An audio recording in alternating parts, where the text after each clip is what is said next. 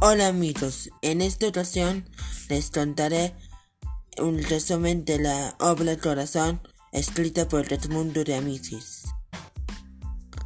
Les empezaré a narrar el resumen del primer capítulo. En Twitter cuenta lo que le sucedió en su primer día de clases de quinto grado.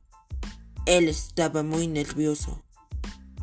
Narra que al ingresar a su colegio se encontró con su antiguo maestro, quien le dijo que ya no se verá nunca más y esto lo pone triste. Además, cuenta cómo vivió sus primeras horas de clase entre el alboroto que hacían otros niños de su colegio junto a sus madres.